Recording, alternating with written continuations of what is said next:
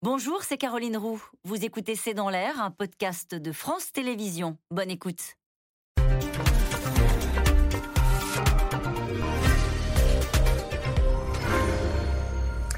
Bonsoir, soyez les bienvenus dans C'est dans l'air. Au sixième mois de la guerre en Ukraine, la centrale de Zaporizhia est à nouveau à la une. Russes et Ukrainiens s'accusent d'avoir bombardé la zone. L'un des réacteurs a été arrêté, il y en a six en tout.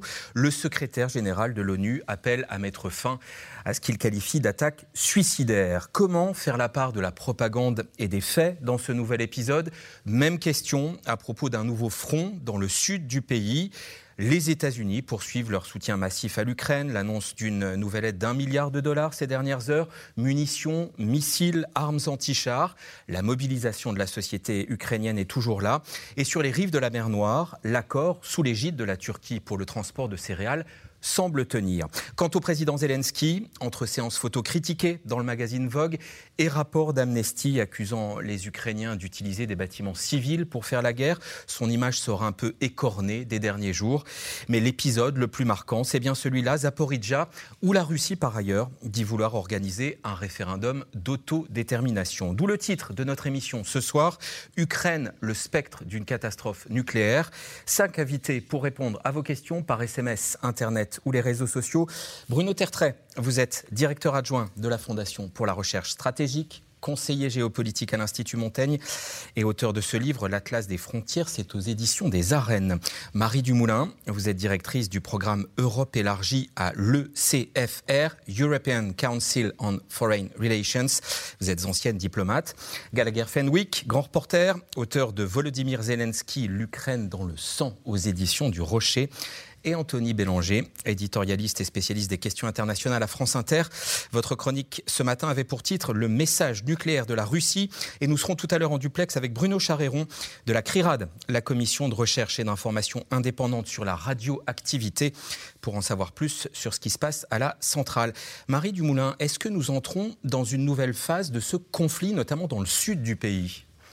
Alors, ce qu'on peut dire, c'est que jusqu'à présent, depuis le, le, mois de février, il y a eu en gros trois phases dans la guerre.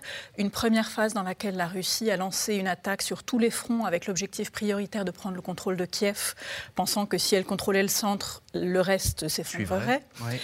Une deuxième phase euh, qui s'est concentrée sur Mariupol et le littoral de la mer d'Azov pour assurer la continuité territoriale entre la Crimée et le Donbass et contrôler la mer d'Azov elle-même. Une troisième phase euh, qui a été ce qu'on appelait la bataille du Donbass, qui n'est oui. pas terminée, mais dans laquelle on a vu un ralentissement depuis quelques semaines. Il y avait un effort très intensif au mois de mai et juin, et en juillet, cet effort a un peu ralenti. Et aujourd'hui, on est peut-être dans une nouvelle phase, peut-être dans un entre-deux, avec euh, des combats qui marquent le pas mais qui se poursuivent dans le Donbass, et dans le même temps, de nouveaux efforts du côté ukrainien dans le sud, dans la région de Kherson notamment, oui. euh, et peut-être, en tout cas on en parle beaucoup, une contre-offensive, euh, mais avec encore beaucoup d'interrogations sur euh, la capacité de l'Ukraine en fait à, à, réellement mener cette contre-offensive tout en continuant à contrecarrer les efforts euh, russes dans le Donbass. Voilà un résumé très clair, alors que ça fait que quelques temps qu'on n'a pas parlé de l'Ukraine. Bruno Tertrais, est-ce que les livraisons d'armes occidentales commencent, ou euh, font un peu plus que commencer, à produire leurs effets pour l'armée ukrainienne? Ah, c'est très clair. C'est pour ça que cette polémique lancée par un documentaire très curieux de CBS News a posé problème, parce que euh, ce qu'il délivrait comme message ne correspond pas du tout à ce que tous les observateurs sur place peuvent constater et à ce que les images d'ailleurs nous montrent tous les jours. Euh, C'est-à-dire que oui, les armements occidentaux, bien sûr, contribuent largement à faire la différence. Euh, Est-ce que c'est suffisant pour les Ukrainiens? Non, ça ne sera jamais suffisant pour les Ukrainiens, bien sûr, mais, mais tous les témoignages concordent dans ce sens. Euh, la volonté de, et la capacité des Ukrainiens à résister euh, ne fait pas de doute, mais franchement, on n'en serait pas là s'il n'y avait pas eu de livraison d'armes occidentales. Et si vous voulez, on reviendra sur ce fameux documentaire parce qu'il est lié à l'affaire d'Amnesty International. Oui. Pourquoi est-ce qu'il est lié? Parce que euh, on, a, on, on, a, remarqué, euh, en revoyant ce documentaire, que l'auteur principal du rapport d'Amnesty International figurait elle aussi dans ce documentaire.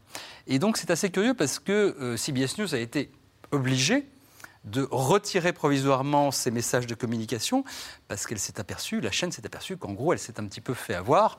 Par Et, qui? Alors, j'en sais rien c'est un petit peu fait avoir. Je ne vais pas euh, charger les responsables éditoriaux. Je, suis sur un plateau de télévision, je ne vais pas commencer à attribuer les responsabilités sur, sur, une autre chaîne. Mais en tout cas, ce documentaire à charge, le problème, c'est qu'il a été utilisé naturellement comme le rapport d'Amnesty, qui lui aussi pose de nombreux problèmes, on en a euh, déjà parlé, et qui euh, commence d'ailleurs à être désavoué par une partie euh, d'Amnesty. Pourquoi? Parce qu'au moment où l'armée russe, justement, comme Le rapport d'Amnesty, c'est de dire qu'en gros, l'armée ukrainienne utilise des écoles, des lieux civils comme base de repli, voire base tout court pour mener la guerre. On pourra être très précis, parce qu'il faut être très précis en matière de droit international humanitaire. à ma connaissance, il y a absolument sur cette question précise, il n'y a absolument pas de violation du droit, du droit de la guerre par l'armée ukrainienne. Ça ne veut pas dire que c'est une armée sans tâche et sans reproche, mais... Il n'y a pas de dans un, dans un, conflit. Il n'y a jamais de sein. Mais, euh, comme disait Kessler, euh, il, y a des moments, à propos de la Seconde Guerre mondiale, où euh, on défend une demi-vérité contre un mensonge absolu. Hein, il y a quand même, à un moment, un agresseur, un agressé, il faut toujours le rappeler. Et au moment où Marie Dumoulin le rappelait, il y a quand même un certain... il n'y a pas beaucoup d'avancées sur le terrain d'un côté ou de l'autre. la Pour la Russie, c'est pain béni, ces deux affaires, parce que c'est une manière de relancer la guerre de l'information euh, avec des arguments qu'elle pense euh, crédibles, puisqu'ils viennent de sources dites occidentales, et donc de repartir à l'offensive à partir de ces éléments qui sont pourtant extrêmement contestables, pour que si on n'avance pas militairement, eh bien, au moins, on avance dans la propagande. Calomnier, calomnier, il en restera toujours quelque chose, et ça marche pas trop mal. Euh, revenons au plan militaire, Gallagher Fenwick. Est-ce qu'on peut aller jusqu'à dire qu'il y a un, un certain équilibre des rapports de force qui est en train de s'établir? Pas encore, mais c'est euh, l'objectif. On assiste à la rencontre sur le champ de bataille de deux phénomènes. Du côté russe, une masse, puisque c'est ce qui est proposé euh, par la, Russie, énormément d'hommes, énormément de matériel, mais de piètre qualité, une masse qui va en diminuant. Les chiffres communiqués hier par le Pentagone ah sont clairs. 80 000 hommes morts ou blessés. C'est symboliquement très fort, puisque rappelez-vous qu'au début de cette opération en février, on parlait d'un engagement entre 150 000 et 200 000 hommes. Ça voudrait dire la moitié des forces mmh. mobilisées, même si bien sûr il y a eu des rotations. En face de et on, parlait, juste petite parenthèse, on parlait de propagande avec Bruno Tertrais. Euh, l'armée américaine ou, les États-Unis ne sont pas exempts de, de, reproches de ce côté-là. Ce chiffre-là, on peut le considérer comme fiable 80 000 soldats euh, morts ou blessés?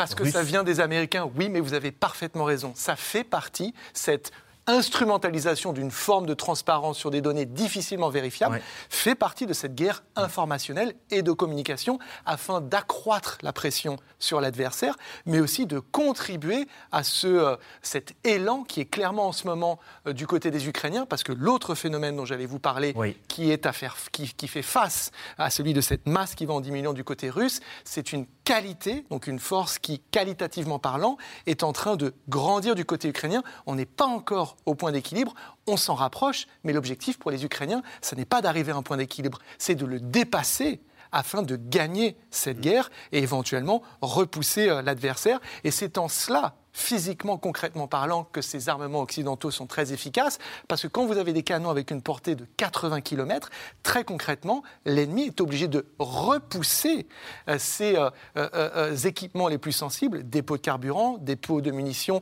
à plus de 80 km, ce qui rend l'acheminement, et le transport est toujours un moment de grande fragilité, de plus en plus difficile. Et c'est pour cela qu'on voit effectivement, et moi je ne, parlais pas, je ne parlerai pas pardon, d'une contre-offensive, mais de contre-offensive au pluriel, mmh. qui ont déjà commencé, notamment dans l'oblast de Kherson. Qu'est-ce qu'ils ont gagné? On est au sixième mois de guerre. Mmh. Qu'est-ce qu'ont gagné les Russes, Anthony Bélanger? Ah bah D'abord, ils ont gagné des positions importantes quand même. Ils ont gagné, on le voit bien, une continuité territoriale, vous le disiez, entre la Crimée et le, et le Donbass. Ils ont gagné quasi, la quasi-totalité du Donbass, au moins un des deux oblasts du Donbass. Il reste encore, je crois... Les oblasts, c'est les régions. Les oblasts, c'est les régions. Il reste, je crois, encore l'oblast de, de Luhansk, de Donetsk à conquérir en partie. Euh, ils ont gagné, euh, ils ont, comment dire, consolidé leur position. C'est-à-dire, comme ils le font toujours, vous savez, la, la, la, politique russe du fait, du fait accompli est une, est une constante dans l'histoire russe. C'est-à-dire que, ah bah, je suis là, bah, bon, bah, on va mettre des, je vais mettre des barbelés autour, et, euh, tout ce qui est à moi est à moi, tout ce qui est à toi peut se discuter. C'est un peu ça, l'idée, l'idée générale. Donc en fait, ils ont, grosso modo, en ce moment, ils occupent 20% du territoire, euh, du territoire ukrainien. Euh, ce qu'ils ont, par contre, ce qui est par contre inquiétant, et vous avez raison de le souligner, c'est un, le temps qu'ils ont mis à le faire. 20% finalement, ça, ça semble beaucoup, mais quand on regarde un peu, c'est 20% souvent adossés à la, profondeur stratégique de la Russie. Ce qui signifie en fait qu'ils n'ont rien de l'intérieur de l'Ukraine, même tout simplement de la rive ouest euh, du Dniepr. Euh, ils avaient Kherson, ils ont toujours Kherson, mais Kherson, pardon, mais c'est une, c'est une ville qui va, il va être de plus en plus compliqué à, à tenir. Et puis, Juste, je voudrais ajouter sur les chiffres, parce que je voudrais que nos téléspectateurs comprennent bien qu'il ne s'agit pas seulement de chiffres américains tous les observateurs depuis le début avançaient sur les 80 000 soldats, russes Morts les, les, Américains ont été les plus prudents. J'ai cherché pendant des semaines et des semaines avant, euh, avant ces chiffres fournis aujourd'hui, des chiffres venant des États-Unis qui donnaient ou qui corroboraient les chiffres que moi j'avais. Parce que vous savez, quand vous avancez dans une émission de télévision les chiffres de 15 000 ou 20 000 hommes, vous avez intérêt à avoir une, deux, trois sources qui vous le confirment. J'arrivais à en avoir deux, mais j'arrive jamais à avoir les sources américaines. Or, jusqu'à présent, je faisais partie de ceux qui disaient qu'il y avait 20 000 morts, c'est-à-dire et 40 à 60 000 blessés, euh, euh, comment dire, soldats hors de combat. C'est le chiffre habituel. Un mort trois euh, pour trois soldats blessés hors de combat. Et donc, et ces chiffres-là m'ont plutôt rassuré et pas inquiété. Ils m'ont rassuré parce qu'ils ils confirmaient d'autres sources qu'on pouvait avoir, et ce depuis plusieurs semaines. Bruno Tertrais, deux questions. Est-ce que les Russes ont atteint ne serait-ce qu'une partie de leurs objectifs? Et pour qui joue le temps, puisqu'on en est au sixième mois de guerre? Sur le premier point, tout dépend si les objectifs ont évolué. Euh, l'objectif premier, on, l'a dit, on, le connaît Faire tomber un régime. Faire tomber le régime. À minima aujourd'hui, il s'agit d'affaiblir l'Ukraine pour que ce ne soit pas un, État viable. Est-ce que les objectifs stratégiques du Kremlin ont évolué? Euh, Bien malin qui peut le dire. Est-ce que Vladimir Poutine euh, peut se contenter de s'installer dans une forme de guerre longue qui, pour lui, n'est pas un désavantage, puisque transformer la Russie en camp retranché, euh, assiégé littéralement par l'Occident, parce qu'il ne faut pas oublier qu'il présente en permanence euh, cette guerre comme quelque chose qui se passe contre l'Occident, l'Occident qui assiège la Russie. Le, retournement de, l'argument est, constant et, permanent. Donc, euh, tout dépend de ce qui est dans la tête de Vladimir Poutine euh, en ce moment. Je ne peux pas vous dire quels sont les objectifs, euh, mais à minima, c'est empêcher, c'est toujours empêcher qu'une Ukraine viable puisse devenir indépendante, démocratique et amarrée comme elle le souhaite à, un, ensemble, un ensemble européen. Sur votre, sur votre deuxième question. Le temps Le, temps, là, il y a un débat aussi. Euh, on dit traditionnellement que le temps, dans une guerre où la Russie est impliquée, le temps joue en faveur de la Russie parce qu'elle a deux choses, la masse et ce qu'on appelle la profondeur stratégique. Anthony Bélanger employait cette expression, c'est-à-dire ce territoire immense qu'on a beaucoup de mal à conquérir, Napoléon, Hitler, etc. Est-ce que c'est toujours vrai aujourd'hui? Je n'en suis pas certain. Euh, d'abord parce qu'il y a toutes les difficultés bien connues de réapprovisionnement en matériel, puisque euh, la Russie souffre des sanctions occidentales, parce qu'on on est quand même dans un monde dans lequel on n'est pas totalement indépendant quand on produit des armements. Et même la Russie avait besoin de composants non russes, y compris occidentaux, pour faire fonctionner ces armements modernes. Elle n'y a plus accès. Ça commence à poser d'autres problèmes d'ailleurs dans le domaine de l'aviation civile, etc. Donc est-ce qu'elle va pouvoir compenser euh, cette qualité? Par la quantité, c'est ce que fait la Russie traditionnellement, euh, à la fois sur le plan des matériels et sur les plans des hommes. Euh, on sait bien que la, grande majorité, là je parle sous contrôle de Marie, mais je crois que euh, c'est assez bien attesté, la, la, grande majorité des soldats qui opèrent en Ukraine, ce sont les soldats du Caucase et de Sibérie pour l'essentiel. Ce pas les classes moyennes des grandes villes russes. Hein. Donc il ne peut pas y avoir aujourd'hui de révolte de la population russe contre une guerre qui verrait euh, des mères éplorées, euh, euh, des cercueils qui arrivent dans les villes, des enterrements en permanence, comme on a pu le voir dans d'autres circonstances, y compris à propos de l'Afghanistan. Bien. Mais en tout cas, le temps ne joue pas forcément en faveur de la Russie. Il ne faut pas oublier qu'on a en face un pays dont la mobilisation et la détermination à récupérer l'ensemble de son territoire, pour l'instant, ne faiblit pas. Et on le verra dans le deuxième reportage. Mais un événement marquant de ces derniers jours, d'abord, cela se passe donc une fois de plus à la centrale de Zaporizhia, la plus grande d'Europe. Russes et Ukrainiens s'accusent d'avoir frappé la zone. Mathieu Lignot et Éric Chevalier. Voici les restes d'une roquette dans l'enceinte de la centrale nucléaire de Zaporizhia. Le site est occupé depuis le 3 mars par les troupes russes et il se situe à quelques kilomètres du front. Les Russes diffusent ces images de dégâts causés par des bombardements. Mais à qui appartiennent les bombes tombées sur cette infrastructure ultra sensible Les Ukrainiens et les Russes s'accusent mutuellement. Vers midi 40, les unités ukrainiennes de la 44e brigade d'artillerie ont bombardé la centrale nucléaire de Zaporizhia depuis Maranets, sur la rive opposée. Les bombardements ukrainiens ont endommagé la ligne à haute tension. Les occupants ont créé une situation très dangereuse pour toute l'Europe. Ils ont bombardé deux fois la centrale nucléaire de Zaporizhia. Il s'agit de la plus grande centrale nucléaire de notre continent et tout bombardement est un crime flagrant, un acte terroriste. La Russie doit assumer la responsabilité d'avoir créé une menace pour la centrale nucléaire. La Russie est soupçonnée de stocker des armes et des munitions dans la centrale.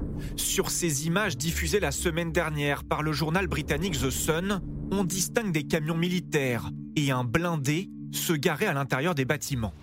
Alors les Nations Unies s'inquiètent et son secrétaire général demande une visite d'experts pour s'assurer de la sécurité du site nucléaire. Toute attaque contre une centrale nucléaire est une chose suicidaire. Et j'espère que ces attaques prendront fin.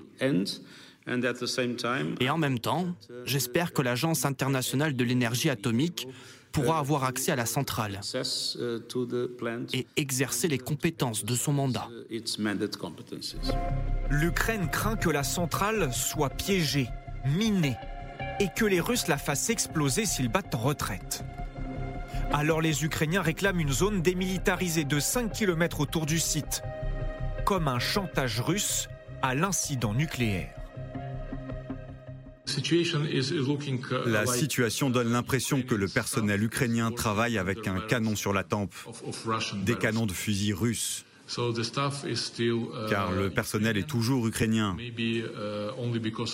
Et c'est peut-être grâce à cela que nous n'avons pas eu d'énormes catastrophes ou de problèmes. Parce qu'ils travaillent là-bas, ils connaissent leur travail, ce sont des professionnels. Un scénario qui en rappelle un autre. Au début de la guerre en février, les troupes de Vladimir Poutine envahissent le site de Tchernobyl. Nous avons rencontré Anatoly Sodirenko, il est chef d'équipe. Il a fait partie du personnel pris en otage, obligé de rester car les ingénieurs russes n'ont pas le savoir-faire des Ukrainiens. La première chose qu'on a faite, c'est la liste de tout le personnel présent sur le site. Le plus important, c'était de savoir dans quel état psychologique et moral tout le monde était. On devait être sûr que personne n'allait paniquer, qu'il n'y aurait pas d'hystérie. À ce moment-là, tout le collectif de la centrale est devenu encore plus uni. On ne faisait plus qu'un, sans distinction de hiérarchie ou de grade. On avait tous la même cause. On s'est dit, il faut tenir le coup. Ils ont tenu en 1986, il faut qu'on tienne maintenant. Les Ukrainiens ont résisté pendant 26 jours, avant la retraite russe.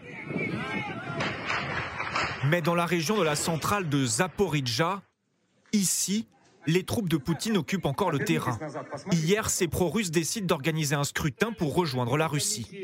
En votre présence, je signe le décret de la commission électorale de Zaporizhia pour travailler sur l'organisation d'un référendum sur la réunification de la région avec la Fédération de Russie.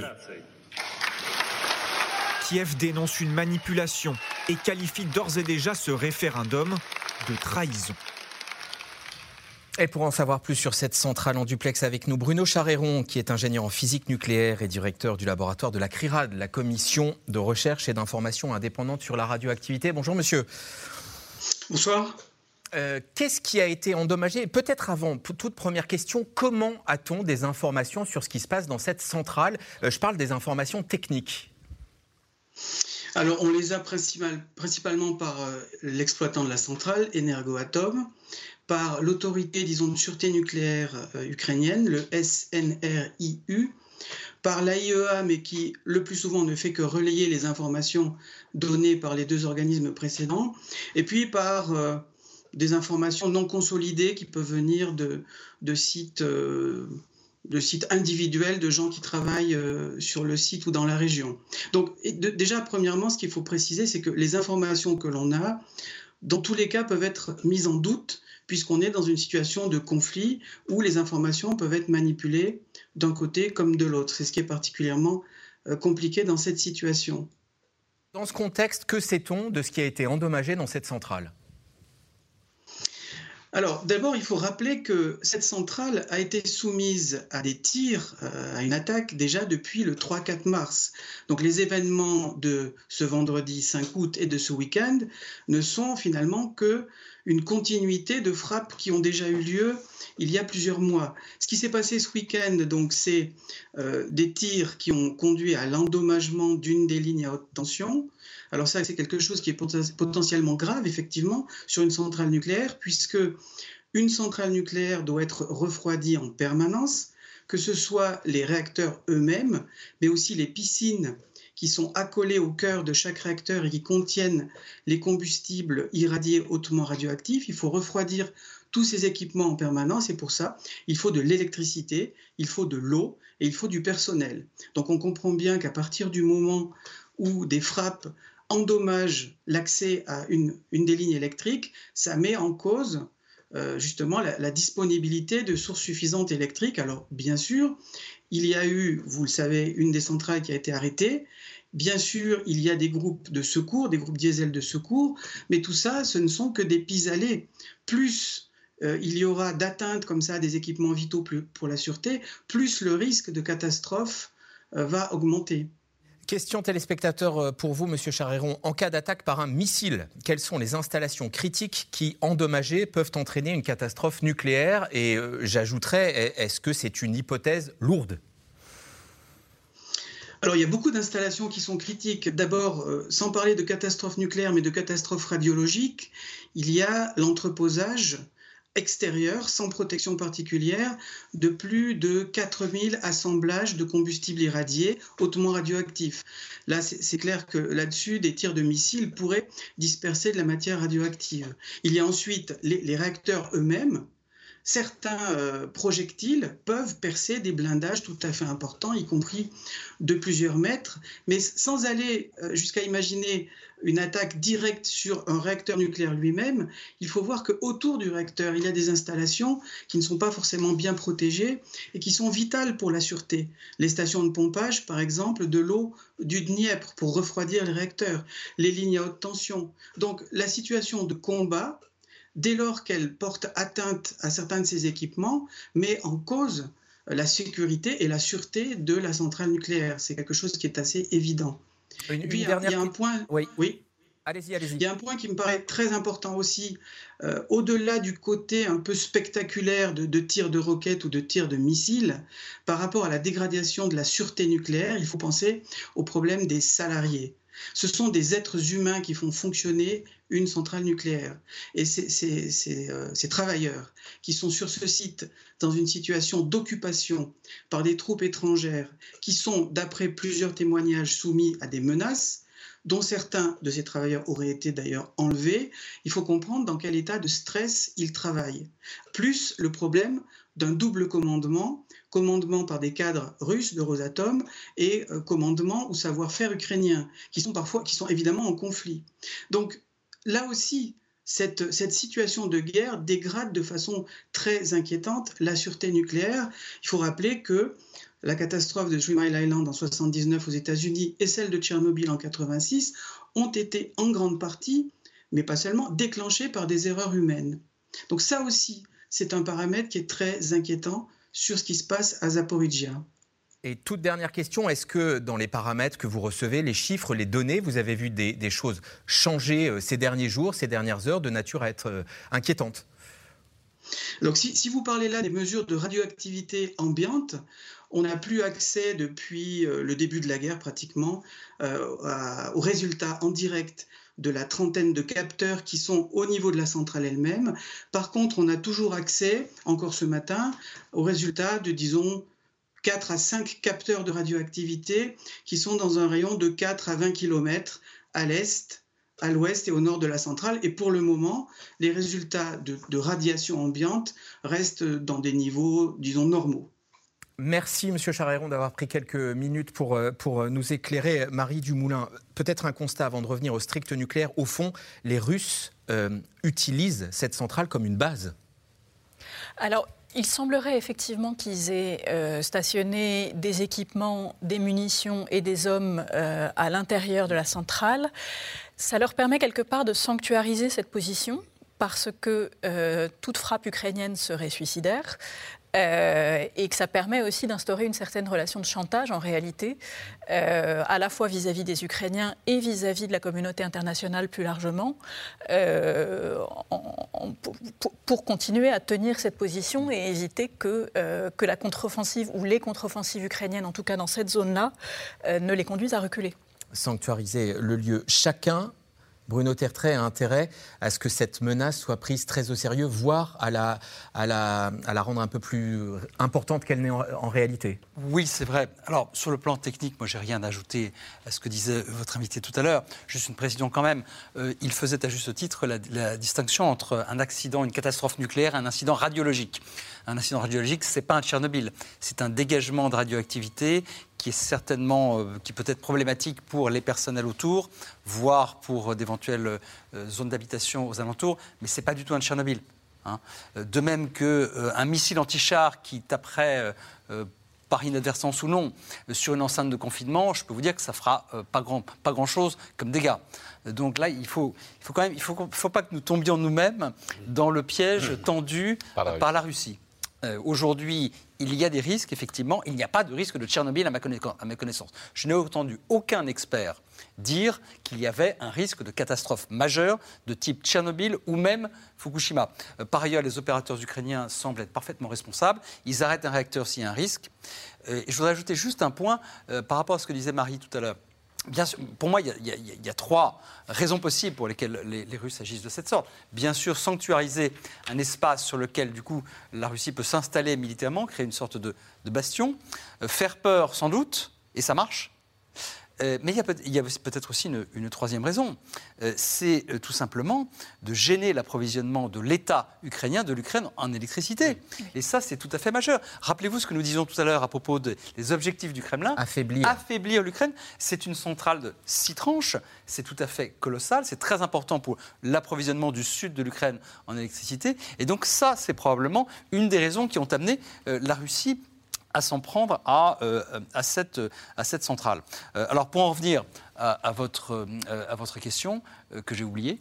Euh, Chacun cherche à surestimer le risque. Oui, tout à fait. Oui, c'est dans l'intérêt des deux parties voilà. de dire c'est extrêmement dangereux. le président ukrainien, on peut le comprendre lorsqu'il dit la Russie joue avec le feu, etc., la terreur nucléaire. C'est vrai, mais il faut reconnaître aussi que c'est dans son intérêt peut-être d'exagérer un tout petit peu le risque et de jouer aussi sur nos propres peurs. Les deux parties ont intérêt à le faire. Gallagher Fenwick, des observateurs internationaux, l'AIEA sur place, c'est envisageable, c'est inenvisageable dans le contexte euh, actuel? Alors, toute agence et son déploiement euh, sur le terrain, donc agence onusienne, vous parlez du gendarme de la sûreté nucléaire, l'AIEA, nécessite un mandat. La Russie a un siège au Conseil de sécurité et donc, à moins d'un coup de chapeau, il est quand même peu probable qu'ils avalisent euh, cela. On n'a pas besoin d'un mandat du Conseil de sécurité pour aller là-bas. Alors, mais il y a quand même, faudrait quand même, à mon avis, un feu vert de, l'ONU et, et, ça risque d'être très des gouverneurs. Il faut tout ça risque d'être très compliqué. Et un feu vert de l'Ukraine et des belligérants. Et d'ailleurs, la Russie a déjà dit non à l'AIEA aujourd'hui sur des inspections sur son sol de centrale nucléaire. C'est pas le Conseil de sécurité de l'ONU, c'est que euh, les belligérants doivent tous les deux donner leur accord et garantir la sécurité des inspecteurs de l'AIEA. La parole est à Gallagher oui, oui, non, mais je, suis tout à fait d'accord. Et l'Ukraine ne, souhaite pas pour l'instant la présence de, ces inspecteurs qui légitimeraient, si vous voulez, l'occupation militaire par les Russes. Mais je voulais prolonger votre, votre propos en disant que je pense qu'il y a aussi une autre option qui est peut-être plus euh, bassement euh, économique. C'est aussi, euh, cette centrale peut fournir de l'électricité pour 4 millions de foyers. Et donc je pense qu'il y a peut-être dans les plans de la Russie tout simplement de la débrancher, sachant que le réseau ukrainien a été relié à euh, l'Europe euh, début mars. Vous savez que c'est un, grand enjeu, ça c'est un secret pour personne. Zelensky a promis de se tenir aux côtés de l'Europe et d'aider de, à la défense de l'indépendance énergétique de l'Europe. L'Ukraine, c'est quand même le septième producteur au monde d'énergie nucléaire. Donc vous débranchez cette centrale du réseau ukrainien et vous envoyez cela en direction des territoires qui sont tenus par euh, les pro-russes, et c'est le cas à Zaporizhia, puisqu'on est dans la partie tenue par les Russes. Et ce qui est extrêmement dangereux, c'est qu'on reste quand même près de, près de la ligne de front. Donc il y a cela. Et une dernière chose, c'est que en militarisant le site, et en faisant, en instrumentalisant la menace d'une catastrophe nucléaire civile, réelle ou non, mais la menace est là, on en discute, la Russie a une carte supplémentaire de négociation dans la poche. Sur le dossier du déblocage euh, des exportations céréalières, Vladimir Poutine, il ne faut pas l'oublier, il a obtenu euh, des levées partielles de sanctions, des gels de fonds, la possibilité d'exporter ses propres céréales à lui, les Russes. Donc là, si une négociation doit s'engager afin de résoudre cette situation, mais a fort à parier que Vladimir Poutine en profitera à nouveau. Autrement dit, Anthony Bélanger, on ne fait pas la guerre qu'avec euh, des chars et des missiles, on fait aussi la guerre avec voilà, des, éléments comme, comme celui dont on parle depuis 10 minutes. Mais surtout, comme, comme l'a théorisé Frédéric Ancel il y, a très, il y a très peu de temps, surtout lorsqu'on est une superpuissance pauvre. C'est-à-dire que la Russie est passée maître dans, la dans, dans, cette dans une spécialité, une nouvelle spécialité qui consiste à faire de feu de, feu de tout bois et à utiliser toute possibilité, de, on va dire, on va dire, euh, weaponiser, euh, enfin, comment dirait-on en français On veut faire de, faire de instrumentaliser, faire d'une, euh, faire de, de, toute, de toute possibilité offerte devant lui une arme. les céréales en sont un bon exemple. L'affaire des céréales, des céréales ukrainiennes comme russes qui doivent passer par le détroit du, du Bosphore, ça, ça signifie à la fois la Russie a créé le problème, elle a créé le problème. Elle a envahi l'Ukraine, elle a empêché les exportations de, de, de, céréales. blé. Elle a, euh, comment dire, elle a ensuite prolongé le problème, y compris en augmentant le prix du blé. Et en, encore une fois en interdisant ces fameuses 20 000 tonnes de céréales de sortir d'Ukraine. Elle a ensuite semblait apporter la solution au travers d'un traité, c'est un, orage parfait. Donc d'une certaine manière, elle, utilise tout ce qui est à sa disposition pour, euh, entrer, faire entrer le monde à la fois dans des contradictions et dans la guerre. C'est le cas notamment avec cette centrale nucléaire. Le nucléaire est devenu aussi un élément de chantage ou un élément de ces tactiques disruptives utilisées par la Russie, par cette superpuissance pauvre. Superpuissance pauvre, je retiens l'expression. Euh, merci pour la transition avec la dernière question avant avant le, reportage suivant. Euh, Marie Dumoulin, il y en a un qui a joué un rôle clé dans cet accord sur les céréales. Euh, c'est le président Erdogan. L'homme, l'intermédiaire international de l'été dans ce conflit, c'est lui. Oui, alors c'est clairement un succès diplomatique pour Erdogan. Euh, et d'ailleurs, il ne cache pas qu'il est très satisfait d'avoir obtenu cet accord. ce qu'on ignore, c'est ce qu'il a accepté ou promis en échange à la Russie. Et ce qu'on peut dire, et je, souscris tout à fait à ce qui a été dit euh, auparavant, euh, Vladimir Poutine non seulement a obtenu des concessions pour, euh, pour, pour avoir cet accord, notamment la possibilité d'exporter ces céréales, la possibilité d'importer aussi des équipements et des engrais pour alimenter la production agricole en Russie, euh, mais il garde le bouton sur. Euh, enfin, il, a le doigt sur le bouton stop. le, jour où il veut arrêter cet accord, il a toutes les possibilités de le faire. Euh, on a vu quelques jours après cet accord Erdogan se rendre euh, à Sochi pour y rencontrer Vladimir Poutine. Il y a assez peu de choses qui ont filtré sur leur conversation, mais ce qu'on sait, c'est qu'ils ont évoqué la possibilité que la Turquie règle un certain nombre d'importations, notamment gazières, en roubles, ce qui est une demande euh, que les Russes avaient fait aux Européens, que les Européens ont refusé. Donc là, Erdogan s'en écarte. Euh, il a été question aussi que la, Turquie s'associe à un système de paiement promu par la Russie, euh, concurrent en fait des systèmes de paiement occidentaux. Euh, et puis, il y a un certain nombre de rumeurs sur la possibilité que la Turquie serve aussi de voie de contournement pour les sanctions occidentales. Pour mémoire, la Turquie n'a pas adopté de sanctions euh, à la, différence de ses alliés de l'OTAN, puisque la Turquie. Un tout petit mot avant le reportage, Gallagher Fenwick. Je suis tout à fait d'accord et ça nous fait une transition en arrière avec le dossier d'avant. Il y a un dossier qu'on évoque assez peu, c'est que la Russie aide en ce moment la Turquie à construire sa toute première centrale nucléaire dans le sud. C'est un projet qui se chiffre en dizaines de milliards, avec la Turquie qui, pendant 15 ans, payera des échéanciers qui se montent en milliards. Dans quelle devise? Je n'en suis pas certain. On parle de dollars, mais peut-être le paieront-ils en, en roubles ou dans une autre devise. Et ça fait deux expressions, superpuissance pauvre et transition en arrière, donc euh, dans, ce plateau. Qui aurait dit que dans une guerre du 21e siècle, le train serait aussi important. C'est pourtant le cas. Pour les évacuations, le ravitaillement est comme une marque très forte de la mobilisation de toute une société. C'est ce qui vous est raconté dans le reportage des envoyés spéciaux de C'est dans l'air en Ukraine, Magali Lacroze et Pierre Dehorne avec Léa Demirjian.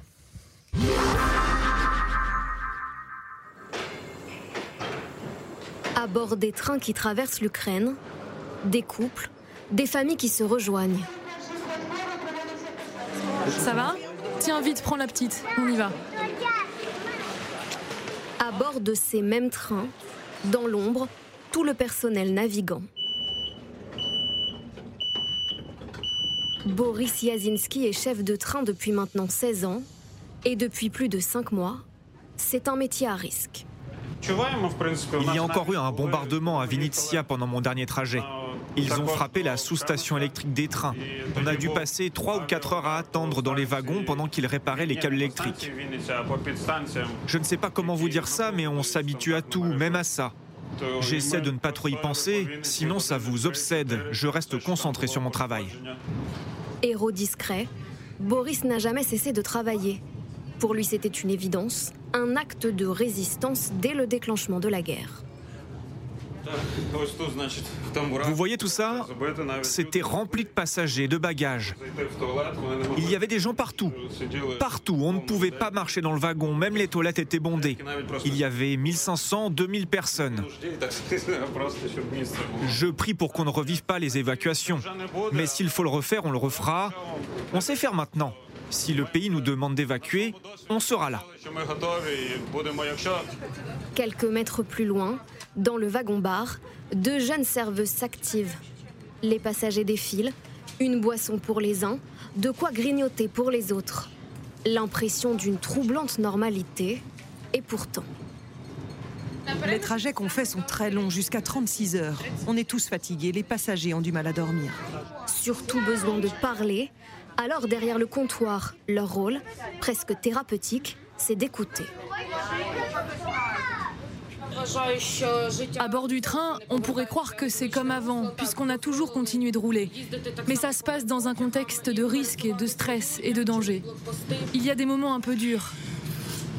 Quand quelqu'un vient prendre le café et nous dit ça comme ça, je rentre à Boucha, je retourne à Irpine. On sait tous ce qu'il s'est passé là-bas. Alors j'essaie de leur dire que la vie va reprendre. Et quand il y a un bombardement, ils viennent là et on attend, ensemble. Sur les rails de la guerre, des liens se sont noués. Au fil des épreuves, les collègues sont devenus des amis. Allez, viens mon ami. On va s'asseoir un moment Allons-y, chef. Dis-moi, elle n'est pas très propre, ta table Léonide. Tu veux que je fasse un rapport? Ah non, ça va. Nous avons développé en quelque sorte une immunité au stress. C'est comme ça qu'on rassure les passagers. Dès que je les vois arriver, je sais lire leur visage. Je sais avec quel bagage ils montent dans mon wagon. Et je me dis que le sourire, c'est notre meilleure arme pour soulager leurs blessures. Mais derrière l'humour et les sourires, alors que la nuit tombe, à quelques kilomètres de leur destination, pas de soulagement, un immense sentiment de colère emporte tout. Jamais je ne pardonnerai à l'agresseur. Jamais. Avant, j'étais bilingue ukrainien-russe. Depuis l'invasion, je ne prononce plus un seul mot de russe. J'avais beaucoup de connaissances, même des amis en Russie. Je les ai tous oubliés. C'est terminé. Ils auraient pu empêcher Poutine de nous faire ça. J'avais un boulot, j'avais des rêves. Et maintenant, qu'est-ce qu'il me reste? Plus rien. Là où les combats ont eu lieu, les paysages te confirment que la guerre est bien passée par là. Tous les jours, je vois mon Ukraine déchirée. Malheureusement, tout n'est plus que ruines et dégâts. Mais parfois, quand tout est vert, les forêts me rappellent chez moi et on oublie qu'on est en guerre. En pleine nuit, après 9 heures de trajet, Kiev. Boris et son équipe dormiront cette nuit à la gare avant de reprendre le train, son lot de passagers et d'histoires. Voilà pour ce reportage de nos envoyés spéciaux en Ukraine. Euh, question de Bernadette en Seine-Saint-Denis. Est-ce qu'on peut comparer la résistance des cheminots ukrainiens à celle des cheminots français pendant la Seconde Guerre mondiale? Bruno Tertrais. Écoutez, euh, bon, c'est peut-être un peu excessif, mais euh, le train, en tout cas, bien sûr, puisque la voie aérienne est, est coupée, enfin, on, ne, on ne circule plus en avion euh, au sud de l'Ukraine, le, le train euh, retrouve toute son importance, bien sûr. Euh, c'est pas les trains de la Seconde Guerre mondiale, comme on l'a vu, ce sont des trains extrêmement modernes. L'Ukraine est un, est un pays moderne. Euh, on peut parler de la, régi- de la résistance des cheminots biélorusses aussi, hein, Tout à fait. qui ont joué un rôle dans. Ils, ils ont gêné, en gros, le trafic entre la Biélorussie euh, et, euh, et l'Ukraine, la Biélorussie étant euh, maintenant un satellite de la Russie. Non, ce que je trouve intéressant, c'est que finalement, dès qu'on parle de train, de résistance et de résilience de la population, ben, finalement, ça nous dit quelque chose, c'est que ce conflit soi-disant du 21e siècle, il nous ramène, et la question de votre téléspectatrice est tout à fait pertinente, et il nous ramène, nous, à notre, à notre 20e siècle, à celui des deux premières guerres mondiales, dans lequel euh, le train, c'était fondamental, dans lequel le sabotage des trains, effectivement, on en parlait tout à l'heure euh, en, en off, était quelque chose de majeur. On peut se poser la question de savoir si les Russes ont essayé de saboter euh, le, chemin de fer ukrainien, s'ils ont voulu le faire, s'ils n'ont pas réussi mm. à le, faire. Bonne question. Mais voilà, ça nous rappelle que voilà, les moyens, euh, les moyens du XXe siècle, comme d'ailleurs les chars et, d'autres moyens traditionnels, sont toujours valables. Sont toujours là. Et cette guerre du XXIe siècle, elle ressemble quand même beaucoup à bien des égards à nos guerres de la première moitié du XXe. Anthony Bélanger, dites-nous-en un peu plus sur cet épisode de résistance des cheminots biélorusses. Alors, d'abord, il faut bien comprendre qu'il y a en Biélorussie comme en Ukraine une valorisation, une glorification du train euh, liée à la Seconde Guerre mondiale parce qu'ils ont eu leur guerre du rail eux aussi. Et donc, dans les écoles biélorusses, il y a euh, dans le programme scolaire euh, tout un chapitre consacré à la guerre du rail, un moment héroïque où les chemins de fer biélorusses et ukrainiens se sont opposés aux nazis. Donc, on, vient aussi, vous savez, avec cet imaginaire de, la Seconde Guerre mondiale. Les, Biélorusses, avant l'invasion de la, de de l'Ukraine, sachant que les Russes allaient passer et allaient utiliser euh, beaucoup le train euh, pour s'approvisionner, ont simplement saboté quelque chose comme 5 ou 6, euh, vous savez, centres de signalisation, ce qui a suffi à désorganiser totalement le trafic pardon, ferroviaire, en, Biélorussie et à obliger les Russes à prendre des, des, camions tout simplement en partie. Alors on ne sait pas très bien ce que... Bah, on, a par exemple, vous vous souvenez de cette espèce d'immense convoi La file, de bien sûr. à, à l'issue à, à l'extérieur de Kiev qui était complètement stoppé, qui a été comme ça pendant des, des jours et des jours. Alors on ne sait pas ce qu'il doit entièrement, s'il doit, on le doit entièrement aux cheminots biélorusses, mais en grande en partie, oui, certainement. Et puis il y a une autre chose qu'il faut bien comprendre, c'est que donc de la même manière que les Biélorusses sont très attachés à leur, chemin de fer, les euh, Ukrainiens aussi. Les chemins, la SNCF ukrainienne, c'est 23 000 kilomètres, c'est-à-dire presque autant que la France. 23 000 km de voies et 400 000 employés. 400 000 employés. En France, on n'en a plus que la moitié. Donc c'est vous dire à quel point euh, les Biélorusses sont à la fois... Et en plus, les Ukrainiens, euh, d'abord, le, train a toujours eu, comme, dans comme en Russie, hein, comme dans l'armée ukrainienne, comme pour l'armée russe, comme pour l'armée biélorusse, comme d'ailleurs pour l'armée chinoise, le train est un outil essentiel pour, pour de, logistique. C'est pour ça que les Russes ne l'ont pas vraiment attaqué, ce, ce, chemin de fer biélorusse. Certains le disent beaucoup, en, ce chemin de fer ukrainien. certains le disent beaucoup en Ukraine, c'est parce qu'ils pensent éventuellement à l'avenir et à pouvoir, si jamais ils conquièrent plus de territoire, utiliser ce réseau ferroviaire si dense pour, pour acheminer leurs propres marchandises et leurs propres munitions. Marie Dumoulin, ça nous raconte aussi la résilience de la, de la société euh, ukrainienne. Euh, encore une fois, on est au sixième mois de guerre. Combien de temps est-ce qu'elle peut durer, cette résistance, résilience de la société ukrainienne? Alors peut-être pour revenir sur la question des trains, l'une des, raisons de l'importance stratégique euh, du maintien de cette infrastructure en fonctionnement, c'est aussi que c'est euh, au-delà de, l'avion, c'est le dernier moyen de transport mm. réellement accessible. Euh, dans le pays, il y a des pénuries de carburant qui euh, contraignent considérablement les possibilités pour la population de se déplacer, puisqu'évidemment, le carburant qui est disponible, il va à l'armée. Euh, et il va à l'armée, il va au, secours, etc., mais il ne va pas à la population. Et donc, pour que la population puisse un minimum se déplacer, pour que l'approvisionnement puisse se faire dans les villes, il faut une infrastructure ferroviaire qui fonctionne. Mmh. Donc, c'est vraiment un élément important de la résilience de la société ukrainienne, c'est cette capacité à maintenir une infrastructure de transport qui fonctionne malgré toutes ces difficultés. Ensuite, il y a énormément d'autres difficultés qu'on ne voit pas forcément parce qu'on a les yeux braqués sur euh, le théâtre de guerre, mais à l'arrière, il y a des centaines de milliers de déplacés qui souvent sont hébergés dans des infrastructures publiques du type école euh, qui ne qui par conséquent ne seront pas disponibles pour assurer leur mission première de scolarisation des enfants. Il y a des enseignants qui sont partis, qui donc ne seront pas là non plus pour la rentrée scolaire, qui aura lieu le 1er septembre. Aujourd'hui, je crois, le, le maire d'Odessa a annoncé qu'un quart seulement des écoles pourraient ouvrir au 1er septembre, ce qui veut dire qu'on a derrière des enfants qui ne pourront pas être scolarisés ou qui le seront dans des conditions euh, très dégradées.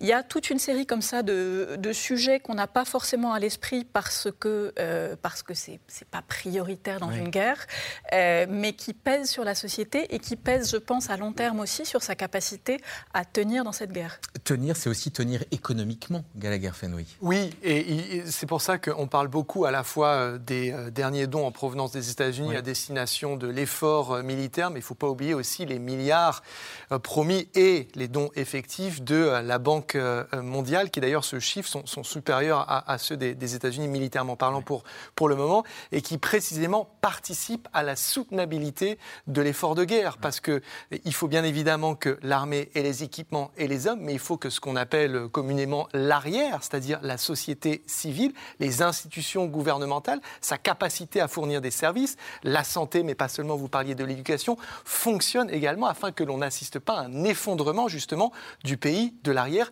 économiquement bien sûr, mais dans sa capacité à fournir tous ces services essentiels également. Donc ça, c'est également très très important et il ne faut pas l'oublier. On sait combien la guerre coûte Oui, alors c'est ce que j'allais ajouter. on ne sait pas ce qu'elle coûte, mais on sait ce, ce que l'énormité de, l'aide occidentale et américaine par rapport au PIB. Il faut que, faut que nos téléspectateurs aient ça en tête.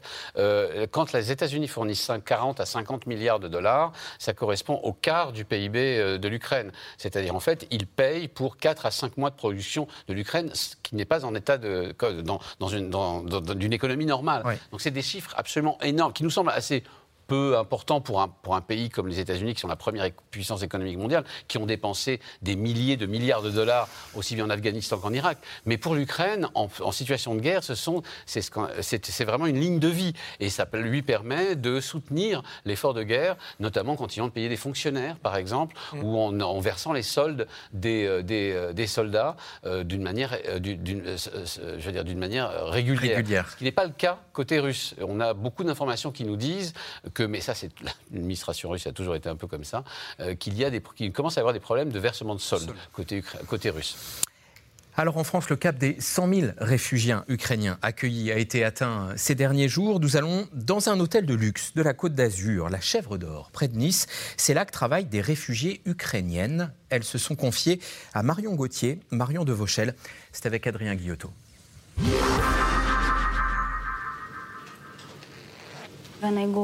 Quand j'allais au travail avant, je mettais des talons hauts, je choisissais toujours de belles robes, je mettais du parfum. Et pour moi, c'était très important. Aujourd'hui, j'ai un uniforme, c'est différent, mais c'est plus simple. Elle était cadre dans un groupe gazier en Ukraine. Aujourd'hui, Tatiana fait le repassage dans ce restaurant étoilé, sous la responsabilité de Pauline, premier maître d'hôtel. Au début, um, je pensais que ma vie était fichue, mais vraiment. Uh, Et Pauline m'a aidée. Uh, uh,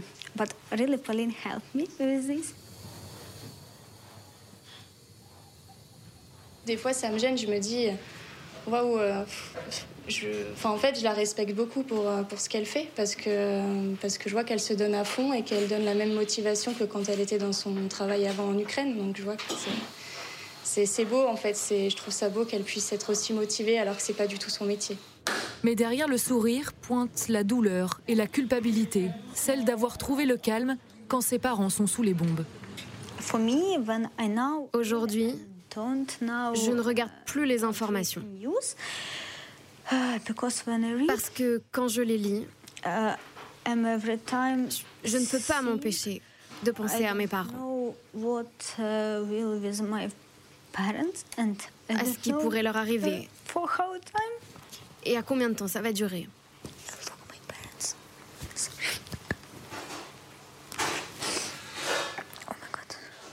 Une vie en suspens dans l'ombre du palace. Alia, elle, a fermé sa boutique de mode à Kiev pour enfiler une blouse de femme de chambre. Sans parler le français, pas de contact possible avec les clients.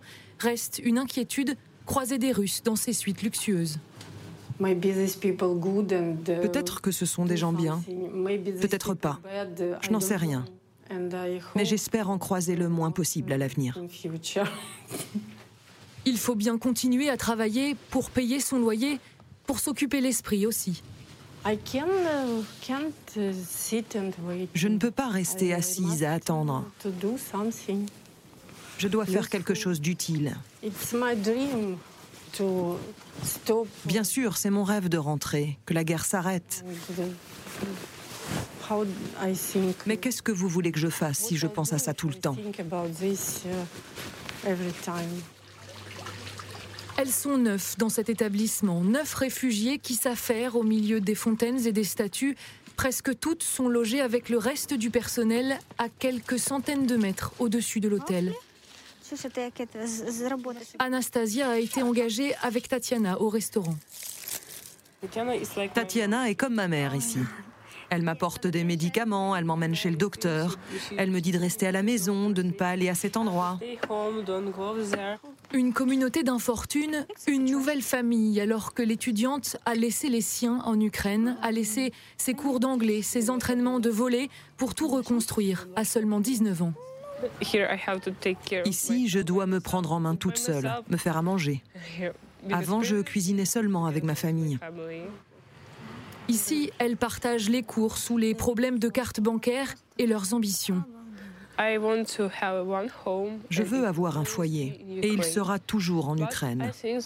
Mais pour le moment, je me dis que c'est intéressant de travailler dans différents établissements. Pas seulement en France, peut-être ailleurs dans le monde. Je vois les choses saison après saison. Moi, quand je pense à ça, ça me stresse. Je n'ai des papiers que pour six mois, donc je ne planifie pas mon avenir. Impossible de prévoir un retour en Ukraine pour le moment, les deux jeunes femmes conscientes que leur exil pourrait durer. Anthony Bélanger, tout est-il fait, nous demande Claude en Seine-Maritime, tout est-il fait par l'État français pour intégrer correctement les réfugiés ukrainiens et est-ce que ça se passe bien? Ben, Tout est fait, d'autant qu'on en a très peu. C'est-à-dire qu'en fait, on en a 100 000. C'est-à-dire on en a autant que la Moldavie, qui est un tout petit pays, je le rappelle, avec, à peine 5 millions d'habitants.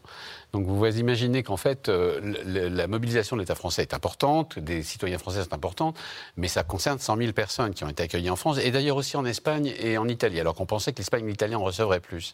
L'Allemagne, elle, en accueille 10 fois plus la Pologne 30 fois plus.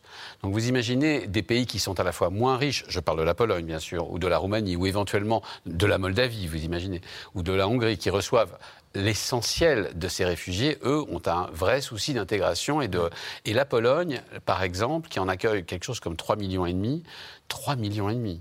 C'est un choc, un véritable choc démographique pour la Pologne eh bien, ça se passe incroyablement bien. Je toujours dit qu'un des calculs de Vladimir Poutine au moment où il a envahi l'Ukraine, c'était que l'Europe ne résisterait pas, et notamment à une vague migratoire massive, comme elle s'apprêtait à recevoir, euh, parce que la guerre déplace des populations. Et une de mes grandes surprises a été de constater que la Pologne compris, mais aussi les, autres pays d'Europe accueillaient avec beaucoup de grâce et de bienveillance ces, euh, réfugiés. Euh, juste une petite chose, on commence à voir poindre dans ces pays un début on va dire, de fatigue citoyenne, on commence à voir poindre des, propos racistes dans euh, des, propos racistes ou tout simplement mettant en cause euh, le trop-plein d'Ukrainiens euh, sur les réseaux sociaux. C'est juste quelques postes comme des tests pour l'instant, mais on, est encore loin d'un rejet dont il pourrait faire l'objet. Je rappelle, hein, l'Allemagne, en 2015, a reçu un million de Syriens et d'Irakiens. En 2022, elle reçoit un million d'Ukrainiens. Et la France, 100 000 et 30 000.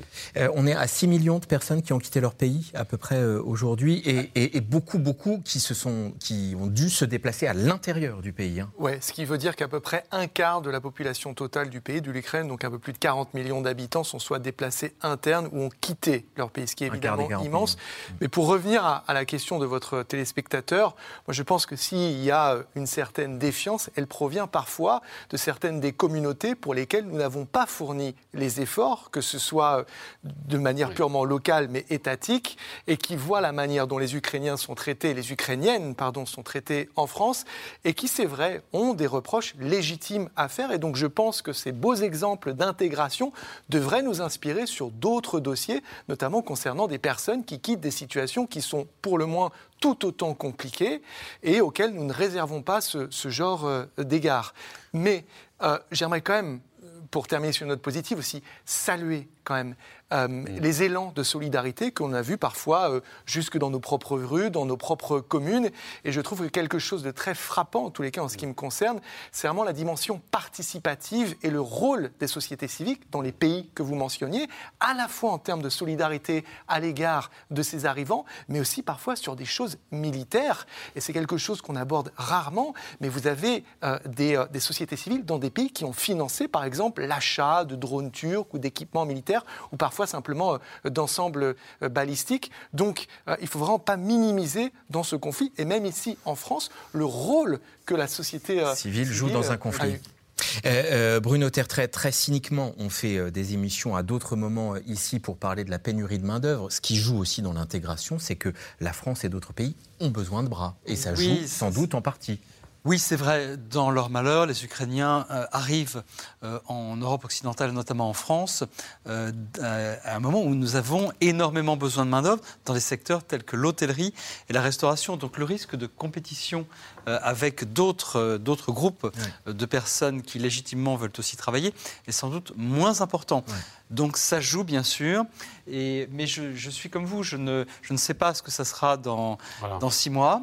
Euh, on n'est jamais à la merci d'un incident euh, basique, hein, monté en épingle par euh, les médias pro-russes partout en Europe. Hein, ça, sera, ça sera le cas. Il peut arriver que la compétition entre communautés que vous mentionniez à juste titre euh, puisse prendre des formes un peu plus musclées, voire tendues.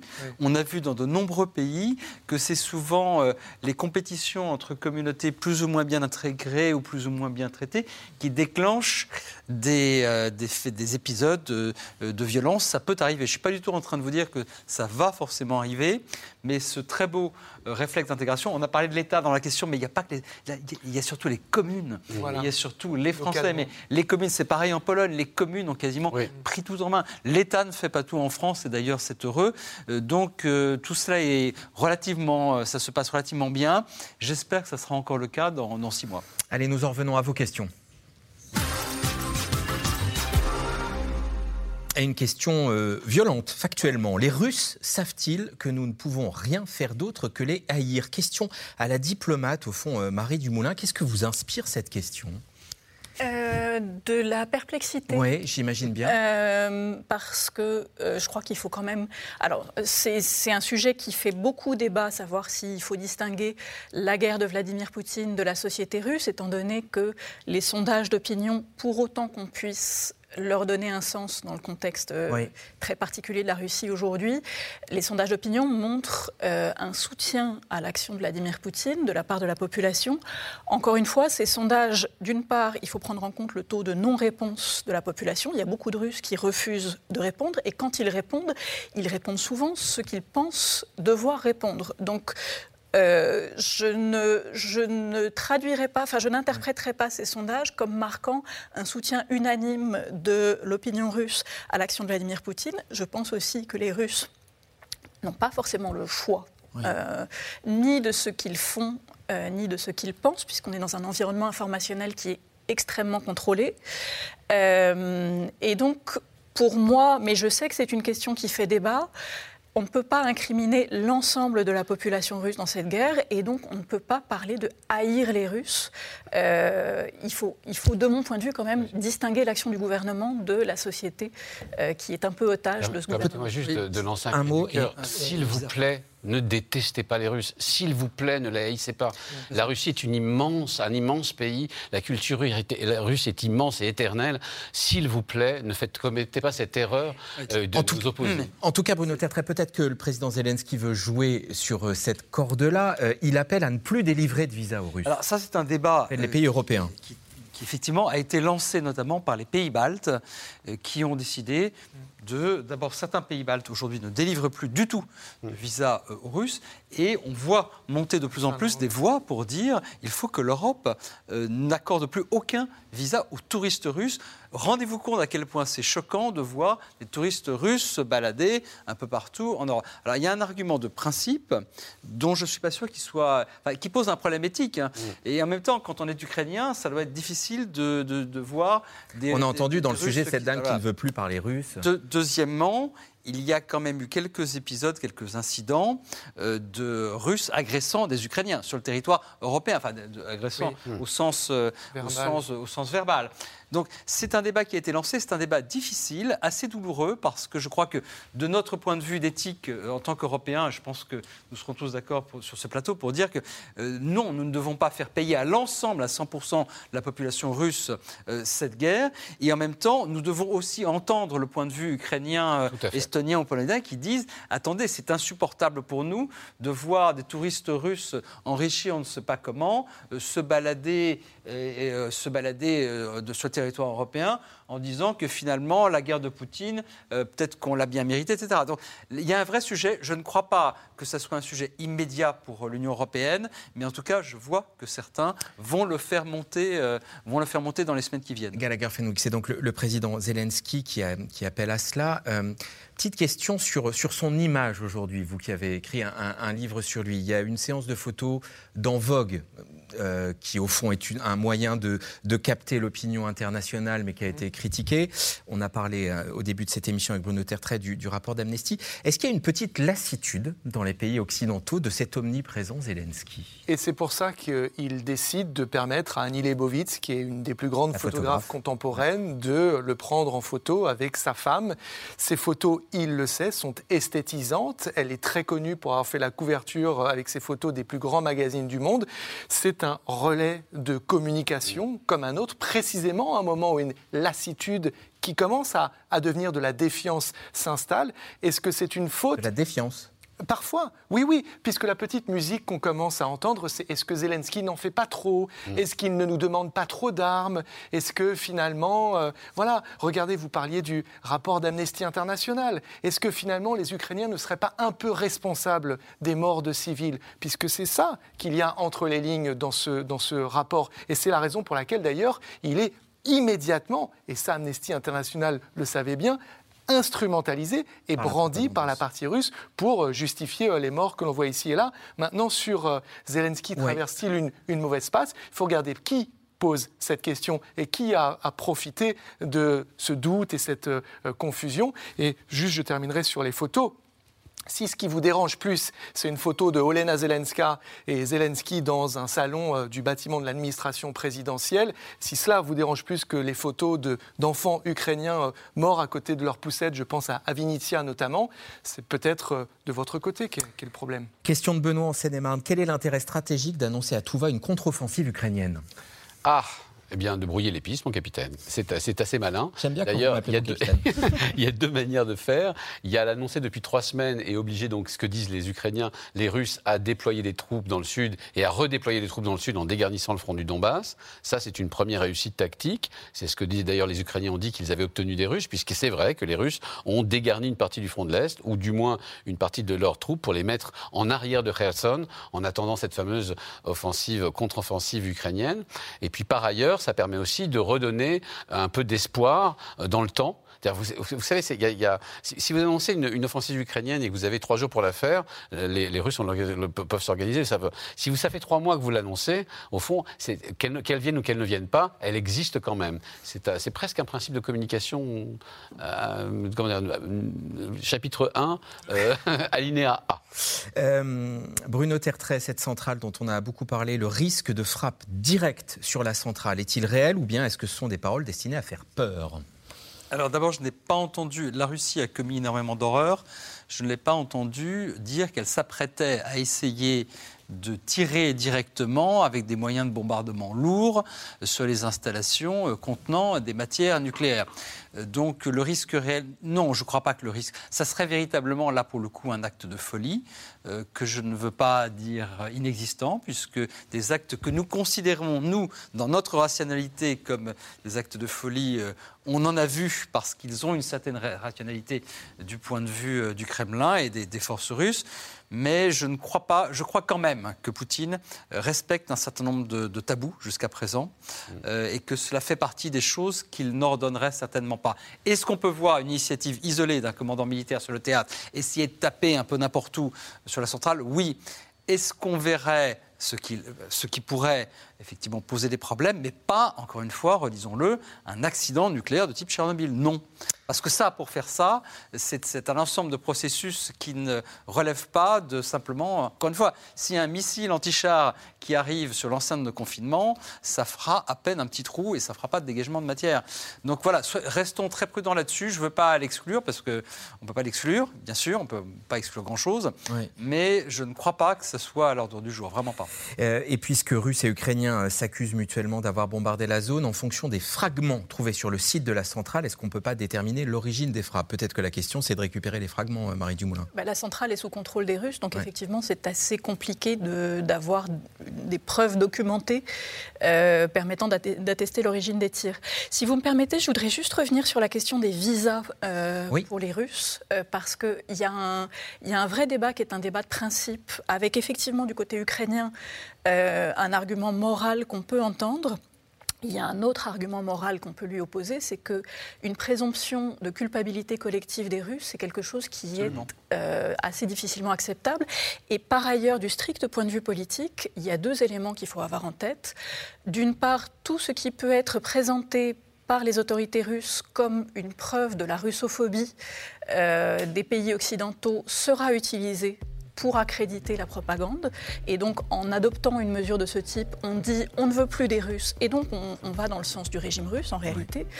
Et l'autre argument qu'il faut prendre en compte, c'est un argument de long terme. Si on ne peut pas conserver un lien avec la société civile russe, avec la population russe, notamment parce que ces gens pourront venir euh, en Europe, on perd toute capacité d'avoir une communication vis à -vis de cette population à l'avenir, en sachant que Vladimir Poutine n'est pas éternel, que le régime est ce qu'il est, mais qu'un jour, euh, il y en aura un autre, euh, et qu'il faut préparer cet avenir aussi. Vous avez 7 secondes, comme on disait dans la publicité. Ces visas de tourisme peuvent aussi servir aux Russes tout simplement à fuir le régime de Vladimir Poutine et à chercher éventuellement plus tard euh, un, statut de réfugié. Il ne faudrait quand même pas les en priver. Merci à tous les quatre et tous les cinq. Je n'oublie pas, Monsieur Charéron, d'avoir participé à cette émission qui sera rediffusée à 22h45 ce soir et vous pouvez la réécouter en podcast également. Pour un nouvel, c'est un nouveau C'est dans l'air. Je vous donne rendez-vous demain. Très bonne soirée sur France 5.